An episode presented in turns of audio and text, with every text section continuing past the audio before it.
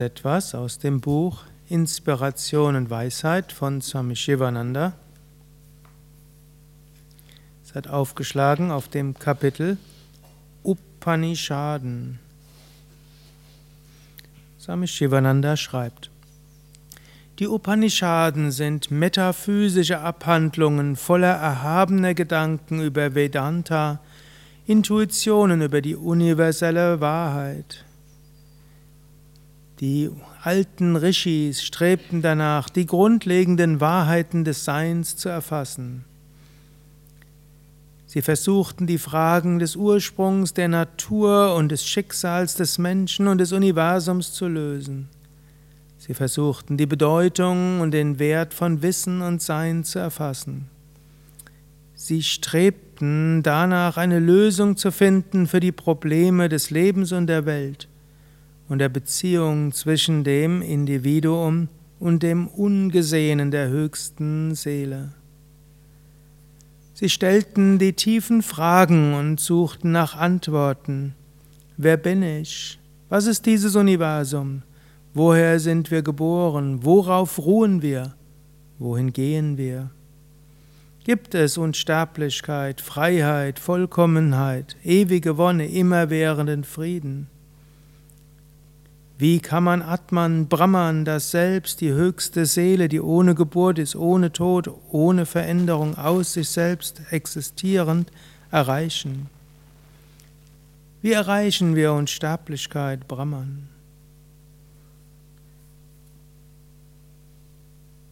Das sind die Fragen der Upanishaden. Die Rishis, die Seher der Upanishaden, praktizierten ein ethisches Leben. Tapas, Innenschau, Selbstanalyse, Befragen und Meditation. So erlangten sie Selbstverwirklichung. Ihre Intuitionen von tiefen Wahrheiten sind subtil und direkt. Ihre inneren Erfahrungen sind unmittelbar. Sie stammen aus erster Hand, sind intuitiv und mystisch und gleichzeitig logisch. Diese direkte Erfahrung ist in den Upanishaden verkörpert.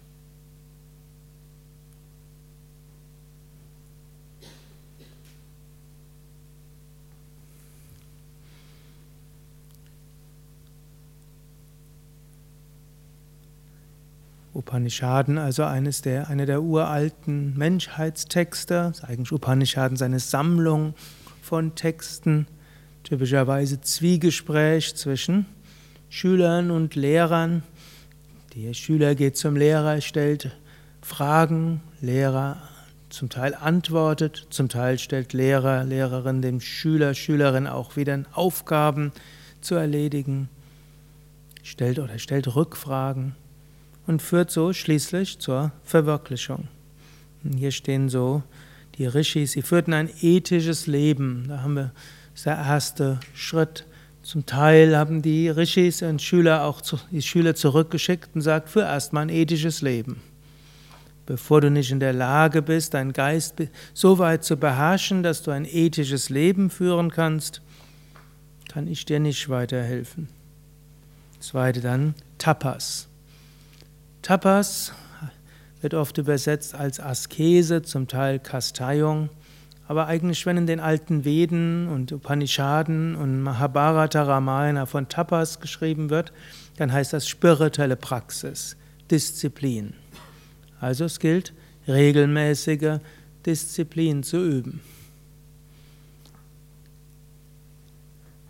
Ich kann mich mal erinnern, war in, war in irgendeinem Vortrag von einem Meister, und der wurde dann etwas gefragt und irgendwas Hohes. Dann hat der Meister gesagt, hast du schon meditiert? Das heißt, ich habe es immer wieder probiert. Hast du schon die Schriften regelmäßig gelesen? Ja, so alle halbe Jahr. Könntest du nicht jeden Tag eine halbe Stunde meditieren? Nein, habe ich keine Zeit. Könntest du wenigstens fünf Minuten meditieren? Kriege ich nicht hin. Dann schaut der Meister ihn sehr gütig an und sagt, Hör auf, meine Zeit zu verschwenden. Wir brauchen Tapas, die Fähigkeit, wirklich spirituelle Praktiken zu machen. Und wer glaubt, er hätte keine Zeit, dann wird es schwierig. Also ethisches Handeln und wirklich spirituell praktizieren. Aber dann reicht auch das nicht aus, aber das sind erstmal Grundlagen. Die ersten Grundlagen ist, wir arbeiten an unserem Geist so weit, dass wir in der Lage sind, grundsätzlich ethisch zu handeln. Zweitens, wir üben spirituelle Praktiken regelmäßig. Dann kommt Selbstanalyse und Innenschau. Also sich innerlich zu fragen, was sind meine tiefen Fragen, was sind meine Beweggründe, warum handle ich? Und natürlich es reicht nicht nur aus Innenschau, sondern dann auch daran zu arbeiten.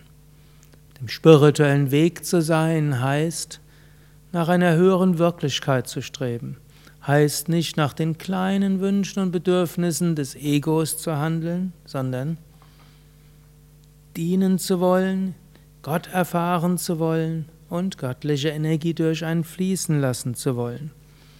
Und immer wieder kommen die alten Gewohnheiten hinein. Immer wieder kommen alte Verletzungen, alte Wünsche, alte und so weiter. Gilt, sich damit nicht zu identifizieren und dem nicht zu folgen. Innenschau. Und dann folgt dann Fragen, die tiefere Befragen. Wer bin ich, woher komme ich, wohin gehe ich? Was ist das Selbst? Dann Meditation über das reine innere Selbst. Und dann folgt die Selbstverwirklichung. Also das ist so das Vorgehen der Upanishaden im groben ethisches Leben führen. Tapas spirituelle Praktiken üben, wobei Tapas tatsächlich auch immer diese Konnotation der Askese hat.